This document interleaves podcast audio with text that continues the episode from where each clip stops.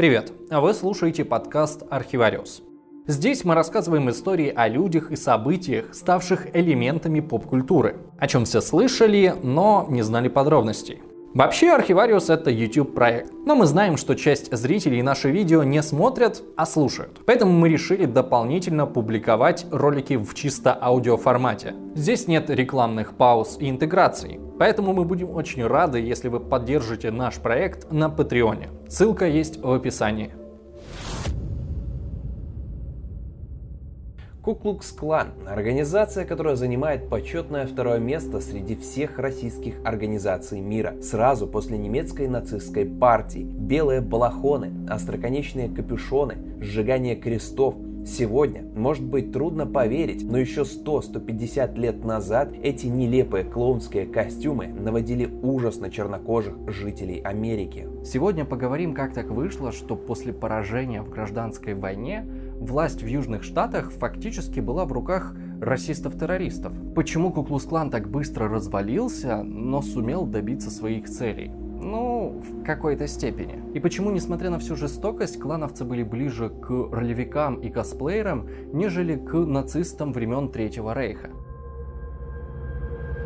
В декабре 1865 года в адвокатской конторе городка Пуласки, штат Теннесси, собрались шестеро бывших офицеров армии конфедератов. Несколько месяцев назад закончилась гражданская война, которая была безнадежно проиграна. Многие семьи разорились, привычный уклад жизни был разрушен. На юге властвует оккупационная армия северян и устанавливает там свои порядки. Именно в такой обстановке эти шестеро решают создать новый тайный орден, который через несколько месяцев для южных штатов станет символом борьбы с переменами. В историю это десятилетие войдет под названием «Реконструкция Юга». Слишком быстро меняющиеся правила и унижение от проигрыша в войне не смогли пройти незаметно. Так что появление Куклус-кланов каком-то смысле было закономерным. Вопрос в другом, почему именно эта организация обрела такую популярность? И здесь на помощь клановцам пришли сразу два момента. Во-первых, по нескольким штатам прокатилась волна восстания рабов, после чего во многих городах белые жители начали организовывать гражданские патрули. Они ходили по ночным городам с плетками и были наделены правом бить кого угодно, кого сочтут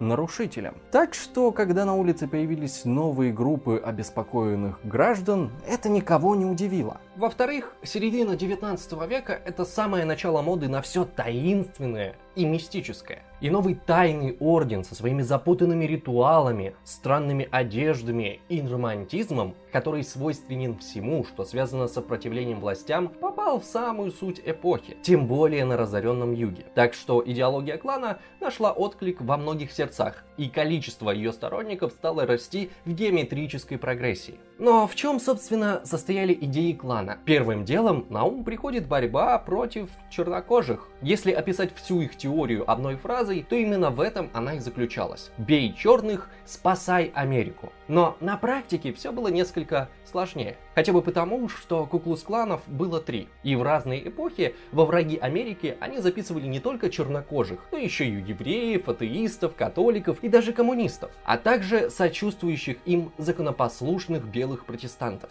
Давайте кратко пробежимся по всем трем эпохам и посмотрим, как менялась эта организация, какие зверства творила, как с ней боролись и практически победили. Итак, первый клан появился в самом конце 1965 года, но тогда он был мало похож на то, каким мы его знаем сегодня. Не стоит думать, что где-то в подполье собралась таинственная группа заговорщиков, которая разработала детальный план по построению идеального российского общества. Нет, на самом деле это больше походило на пранк, который вышел из-под контроля. Никто точно не знает мотивов создателей Куклукс-клана, но на практике они творили, скажем так, странные вещи. Сначала поговорим о структуре ее не было. Это же тайный орден. А первое правило тайного ордена – никому не говорить о тайном ордене. Поэтому про него знали все. Но кто туда входит, кто кому и зачем подчиняется, было совершенно непонятно. Вообще вся задумка изначально больше походила на троллинг, потому что за основу клансмены взяли Орден Сыновей Мальты, который в свою очередь пародировал ритуалы масонов. То есть получается, что Куклукс Клан как бы спародировал пародию. Ну и если посмотреть на то, как назывались должности в клане, то эта версия не покажется такой уж неправдоподобной. Например, главой ордена был Великий Мудрец, который управлял десятью гениями. Штаты они переименовывали королевства, а свои штабы называли гидрами. А еще у них были циклопы, великие волхвы, великие турки, вампиры и домовые. Звучит как описание классов персонажей в ролевой игре. Никто даже не может точно сказать, откуда взялось название Куклукс-клан. То ли от латинского слова, которое обозначает капюшон, то ли от греческого слова круг, то ли это просто попытка ртом воссоздать звук винтовочного затвора. Как так получилось, что настолько нелепый орден смог сеять ужас среди чернокожих, и вообще чуть было не захватил власть на юге. А дело в том, что радикализация клана началась далеко не сразу. В начале тусовка создателей клана бегала по ночной округе, в белых простынях и пугала черных жителей. Такой клановец смог подъехать к дому бывшего раба и потребовать у него воды, чтобы выпить. А потом делал вид, что пил, а на самом деле сливал воду через трубку в потайной бурдюк. Со стороны казалось, что мрачный всадник ну никак не может напиться. А после пары выпитых ведер он заявлял, что не пил воду с тех пор, как умер на гражданской войне. И ускакивал в темноту, оставив испуганных хозяев с ощущением того, что это был призрак погибшего конфедерата.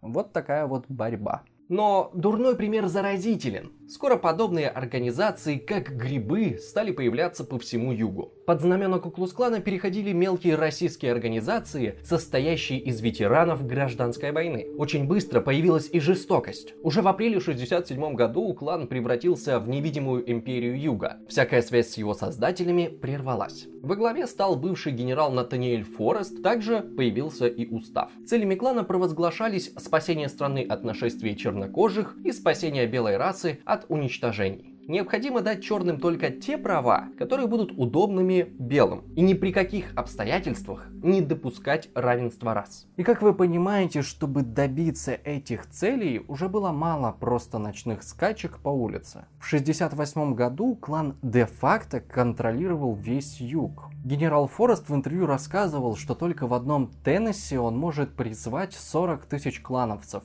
а вообще их больше полумиллиона. Кстати, Форест никогда официально не признавал свое лидерство над кланом и всегда уклончиво говорил, что всего лишь сочувствует этой военно-политической организации. В конце концов, такая уклончивость в будущем спасет его от тюрьмы. А пока клановцы на пике своего могущества, в него тайно входят чиновники, судьи, полицейские. Они запугивают черных, вынуждают их покидать дома или убивают. Причем не без мистической театральщины. Приговоренному судом клана присылали дубовую ветвь или апельсиновые косточки. Это значило, что человек обязан был в течение суток покинуть город, иначе смерть. Широко применялись суды Линча, и убийц никто не искал. Генерал Форест разъезжал по соседним штатам и открывал новые отделения клана. А мы напомним, что это все происходит вроде как в свободной стране, победившей рабство. Южные конгрессмены заседают в Сенате, а в самих южных штатах идут выборы. Но до поры до времени в Вашингтоне не знали, что на юге действовала фактически параллельная власть, потому что Куклукс-клан делал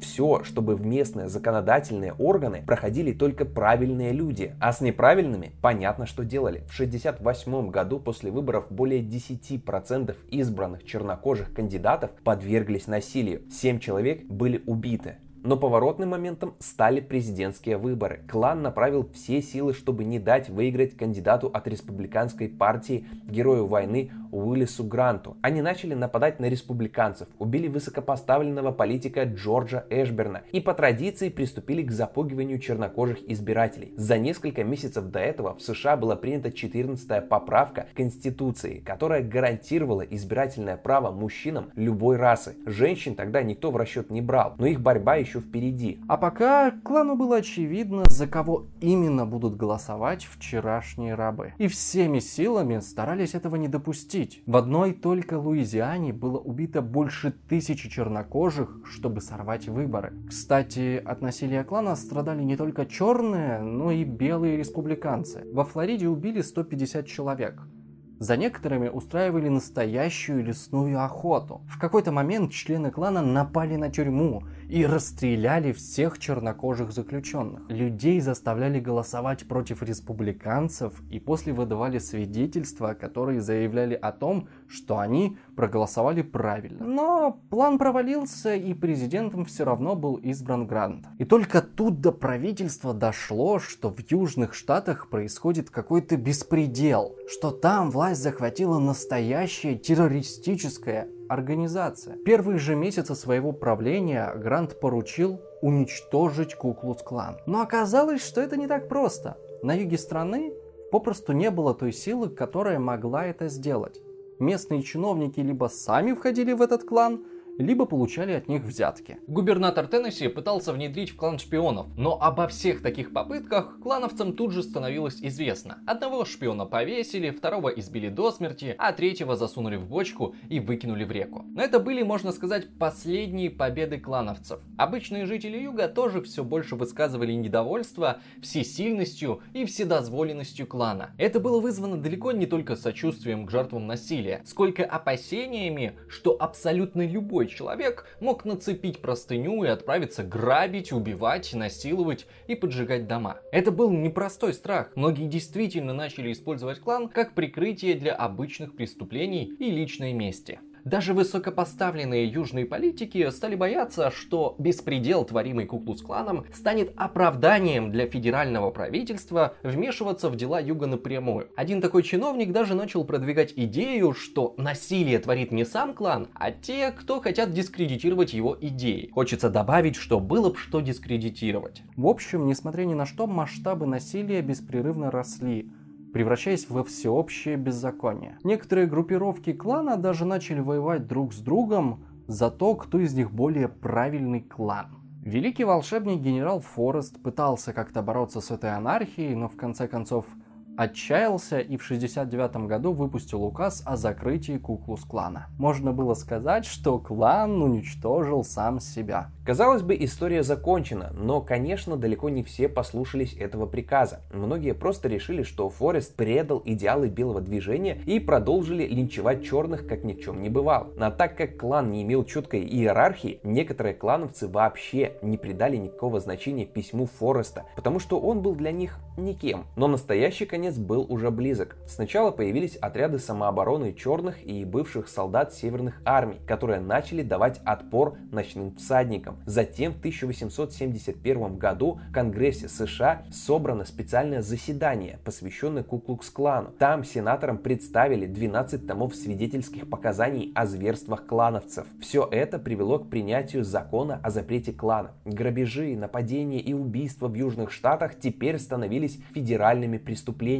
На юг снова пришла национальная армия. Униформа Куклукс-клана была запрещена. Было арестовано 3000 клановцев, 600 получили суровое наказание, а многие попросту бежали с юга. Как бы то ни было, уже в 1872 году с невидимой империей юга было покончено. Иронично, что руководил подавлением Куклукс-клана прокурор Амос Акерман, который во время гражданской войны был полковником армии южан. Кстати, именно тогда генерал Форест тоже предстал перед судом, но был оправдан, так как успел формально распустить клан до начала преследований, а значит вроде бы как бы ни в чем и не виноват. На старости лет он произносил публичные речи о сотрудничестве всех рас между собой и благодарно принимал цветы от чернокожих слушателей. В общем, тишь да благодать, но расизм никуда не делся. Со временем люди разочаровались в клане.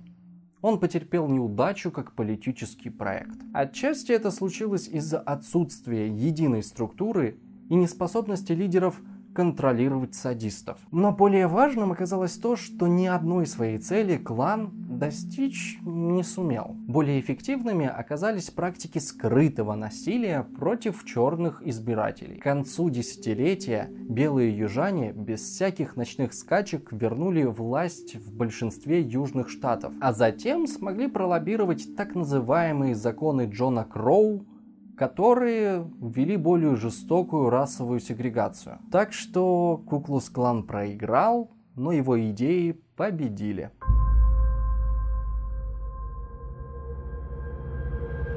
Но это была только присказка. Если бы клан остался в истории только в той версии, которая была в 19 веке, то, скорее всего, мы бы о ней и не знали. Так что пора поговорить про самое известное воплощение Куклус-клана, которое берет начало в 1915 году. И связано это было с кино.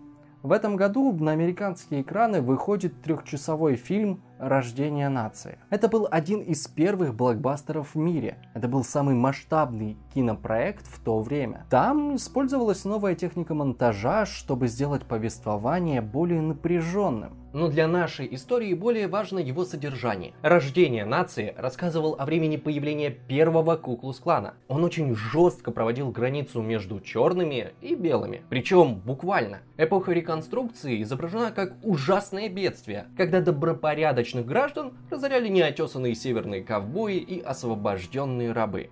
Черные, кстати, вообще показаны интеллектуально неполноценными насильниками. А вот сами клановцы, наоборот, представлены как идеал нравственной чистоты, чести и достоинства. Благородные рыцари и защитники своей земли. Большинство жителей Америки вообще только из этого фильма узнали о существовании Куклус-клана и восприняли художественный фильм как пересказ реальных исторических событий, хотя к реальности он имел столько же отношения, сколько «Утомленные солнцем 2» к настоящей Второй мировой войне. В Белом доме был устроен специальный кинопоказ для президента Вудра Вильсона, и он вроде бы как остался глубоко впечатлен от всего увиденного в фильме и сказал, что это ужасная правда. Во всяком случае, именно такую версию пересказывали газеты, хотя сам Вудро всегда отрицал свое положительное отношение к подобным картинам. На самом деле не важно, как считал президент в реальности, важно было то, какую версию поверили люди. А они поверили газетам. И это стало сигналом того, что идеи белого превосходства стали принимать даже на самом верху. Ничего удивительно, что скоро появились люди, которые начали называть себя новым Куклукс-кланом. Затеял это возрождение протестантский проповедник Уильям Симмонс. Он посмотрел фильм и с головой погрузился в изучение истории клана. Ну, насколько это было возможно. На самом деле его усилий хватило на то, чтобы найти двух стариков, которые были вампирами при генерале Форесте. А еще он отыскал старый устав клана, и ему показалось хорошей идеей вернуть Куклукс клан к жизни. Симмонс вообще был большим фанатом разных тайных обществ и к тому моменту был членом аж 12 таких организаций. Так что ничего удивительного в его решении не было. За 10 дней до премьеры «Рождения нации» в Атланте Симмонс собрал группу из пары десятков человек, поднялся на гору и сжег большой крест, точно так же, как это делали персонажи фильма. Как и планировалось, новость о горящем кресте быстро распространилась по округе, а сам Симмонс дал интервью, где объявил о возрождении Куклукс-клана. В ночь премьеры фильма новые клановцы, одетые в белые одежды с капюшонами, проскакали по улицам Атланты и устроили стрельбу в воздух перед кинотеатром. Скоро этот прием подхватили и другие города. Даже билетеры в кино наряжались в простыни, а члены клана раздавали зрителям свои брошюры. Рождение нации на несколько лет вперед стало основным инструментом вербовки новых членов в Куклукс-клан. И это, кстати, забавно, потому что на самом деле Симмонс воссоздал не настоящий клан, а тот, который был показан в фильме. То есть, по сути, это был косплей. Например, никаких крестов настоящие клановцы не сжигали. Смешные белые балахоны со остроконечными капюшонами тоже впервые появились не в реальности, а в фильме. Но это только больше придавало клану популярности. Количество желающих вступить в новую организацию росло невероятными темпами. Теперь ячейки клана были не только на юге, но и во многих городах Среднего Запада. И своими врагами они видели уже не только чернокожих и индейцев, но и католиков, иммигрантов, евреев и гомосексуалов. Можно сказать, что лозунгом Куклукс-клана был не Америка для американцев, а Америка для белых гетеросексуальных американцев протестантского вероисповедания. В 1917 году Симмонс написал брошюру «Азбука невидимой империи», где перечислил новые цели клана. Как поддержание превосходства белых, внедрение духовной философии через возвышенные ритуалы и защита белой женщины. Сказалась и любовь Симмонса ко всему таинственному. Он создал целый словарь К-слов, которым должны были пользоваться все клановцы. Казначей превратился в Клаби, лектор в Клакарда, секретарь стал каллиграфом. В общем, как вы поняли, каждое слово начиналось на сочетание букв К и Л. Никакой практической цели в этом не было. Просто создавалось ощущение того, что ты причастен к чему-то тайному. Второй Куклус-клан был менее жестоким, чем первый, потому что для большинства членов клана это был некий кружок по интересам, где они могли наряжаться в белые одежды и рассуждать о бедах Америки и о проклятых иммигрантов, которые все портят. Но это не значит, что все они были белыми и пушистыми. Особенно в этом плане выделялся Техас. В апреле 1921 года клановцы жестоко избили черного парня, обвинив его в том, что он спал с белой женщиной. При множестве свидетелей всех участников легко было опознать, но дело возбуждать не стали, а шеф полиции вышел к народу и заявил, что этот черный парень заслужил такое обращение. Почувствовав свою безнаказанность, клановцы начали устраивать подобные расправы регулярно. Причем они специально приглашали журналистов, чтобы новости выходили как можно точнее и быстрее. Клановцы били не только черных, но и белых, которые, по их мнению, позорят расу. Били за все. За азартные игры, отказ платить алименты, секс вне брака, измены и разводы. В 22 году в Далласе избили 68 человек. В Нью-Йорк Ворлд вышло журналистское расследование про преступление клана. Симмонса вызвали в Комитет Палаты представителей США. На слушаниях Симмонс заявил, что осуждает всякое насилие, и те, кто избивают людей, не могут называться настоящими куклус-клановцами. Комиссию Конгресса эти ответы устроили, и слушание закончилось, без последствий для клана. Зато они не устроили других членов, которые посчитали Симмонса предателем. Поэтому его быстренько сместили с должности имперского волшебника. И во главе организации встал Хиром Эванс стоматолог из Техаса. В первые годы его руководства Куклус-клан достиг рекордной численности. От двух с половиной до 6 миллионов по всей стране. Таких цифр не было до и не будет после. А все потому, что Эванс хотел превратить нелепых косплейщиков в реальную политическую силу. Каждый новый член должен купить официальный костюм и регулярно платить членский взнос, благодаря чему руководители клана могли вести роскошную жизнь. Вообще вопросы финансов и и влияние интересовали Эванса гораздо сильнее, чем строгое следование идеологии. Он старался сделать так, чтобы клан выглядел респектабельной партией, за которую не стыдно голосовать. И до поры до времени у него это получалось. В конце года он сделал крупнейший съезд в истории Куклус-клана, который посетили более 200 тысяч человек. Эванс заявил, что к 23 году он сможет увеличить численность клана до 10 миллионов человек. Начали появляться женские кланы и даже Куклус-клан для детей. На выборах в 24 году несколько клановцев были избраны в законодательный орган штата, а лидер тамошнего отделения был хорошим другом губернатора. Но на фоне больших успехов внутри клана росла политическая борьба. Во-первых, бывший лидер Симмонс не желал мириться со своим отстранением и сформировал новый клан с таким же названием, утверждая, что именно они и есть единственный настоящий Куклус-клан. Дело дошло до суда, в ходе которого пресс-секретарь Эванса убил адвоката Симмонса, а сам Симмонс получил 145 тысяч долларов в обмен на то, что больше не будет претендовать на лидерство в клане.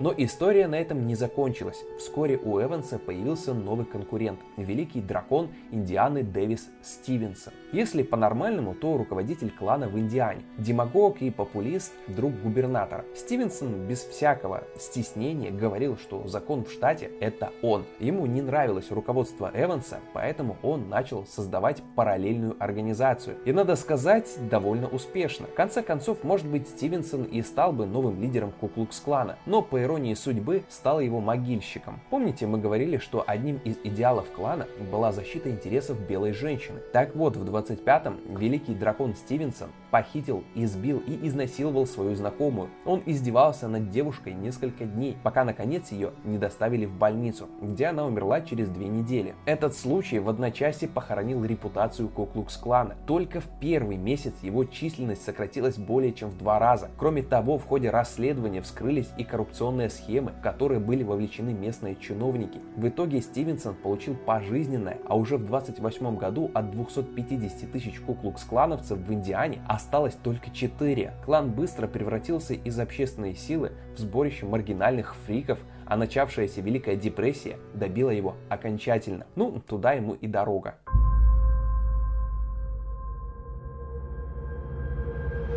Формально клан существовал до 1944 года, когда его наконец расформировали из-за огромного количества долгов по налогам. К тому моменту у них не было ни денег, ни членов, ни влияния. А все преступления под лозунгами борьбы за превосходство белой расы делались другими расистами которые не хотели связываться с устаревшим и слабым кланом. Но так как расизм никуда не делся, как и этнические проблемы, то воскрешение Куклус-клана было делом времени. Такой момент наступил в конце 50-х, на волне борьбы чернокожих против сегрегации. Новое поколение клановцев имели такое же отношение ко второму клану, как второй к первому. То есть никакого. Куклус-клан стал существовать не как единая организация – а как идея и субкультура. Белые расисты зачастую просто называли себя клановцами, надевали белые колпаки и шли бить черных. Точнее не бить, а взрывать. Ибо третий клан оказался самым жестоким из всех. В городе Бирминген, штат Алабама, за 15 лет клановцы взорвали 50 домов. Изначально взрывали дома чернокожих, которые хотели переехать в белые районы. А потом начали взрывать всех, кто боролся против сегрегации, несмотря на цвет кожи. Бомбы взрывались так часто, что город даже получил прозвище Бомбингем. А когда в 61 году туда приехали правозащитники, то местная полиция разрешила клановцам их избить. В других городах тоже гремели взрывы. Клановцы избивали активистов, просто случайных чернокожих, кого подозревали в сексе с белыми женщинами. И даже детей. В общем, как вы поняли, эти ребята больше не собирались изображать из себя респектабельных политиков и превратились в самых настоящих террористов. Причина такой радикализации, как ни странно, было отсутствие широкой поддержки среди населения. Против клана выступали не только люди других национальностей, но даже добропорядочные белые протестанты, которые, может быть, выступали за сегрегацию, но точно против насилия. Поэтому белые мантии надевали совсем уж конченые ублюдки и садисты. Куклус-клан постоянно критиковали в газетах, его членов арестовывали и отправляли в тюрьмы. Появилось и силовое сопротивление. Так в 1957 году группа индейцев индейцев разогнала митинг клановцев. Новый виток насилия пришелся на 64 год, когда сегрегация была отменена по территории всей страны. И клан начал устраивать теракты, чтобы насильно заставлять черных не пользоваться тем, чем традиционно было доступно заниматься только белым. Например, в Мичигане Куклус-клан взорвал 10 автобусов, в которых должны были возить детей в общую школу для всех рас. Но постепенно, как и в предыдущие разы, клан начал есть сам себя. Но теперь по другим причинам. Так как клан по большей части состоял из конспирологов, которые повсюду видели теории заговоров,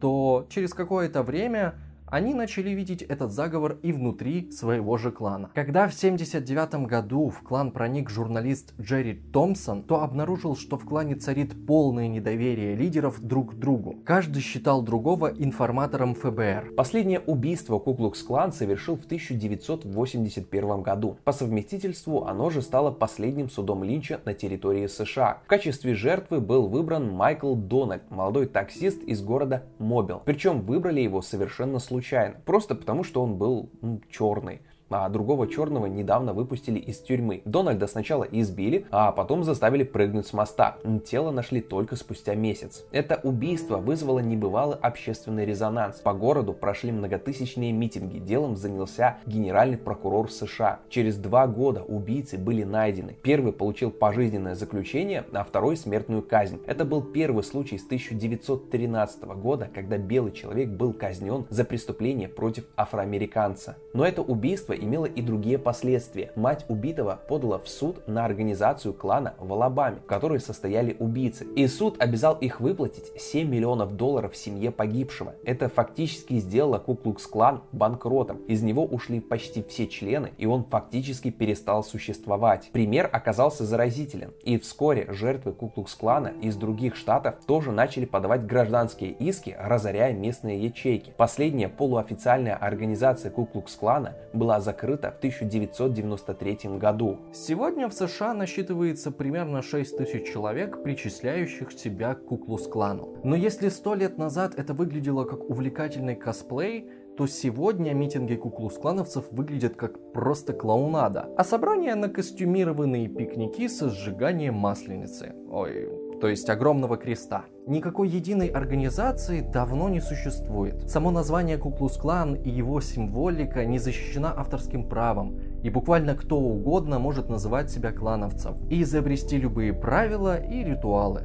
Где-то в клан входит от 100 до 200 человек, где-то количество участников может доходить до трех человек. Самой известной ячейкой Куклус-клана можно назвать клан под руководством Томаса Роба из Арканзаса. Прославились они не столько реальными действиями, а тем, что пытались продвигать идеологию клана через интернет. Десятилетний внук Роба снимал видео на YouTube с ответами на вопросы, а две внучки сочиняли песни про Иисуса, лидера священной расовой войны. Бесславный конец некогда могущественной организации. Правда, вряд ли можно назвать прошлое Куклус-клана славным хотя бы в какой-то период истории. Менялись люди, менялись причины, заставляющие людей надевать белые плащи, менялись методы борьбы за свои убеждения, но в фундаменте их идей всегда лежала губительная, беспросветная пещерная ксенофобия, а полный упадок и разложение Куклус-клана дает надежду на то, что в будущем мы сможем полностью справиться с проблемой расизма. И четвертого возрождения клана не случится. Спасибо, что поставили лайк этому видео. Если хотите как-то помочь архивариусу, то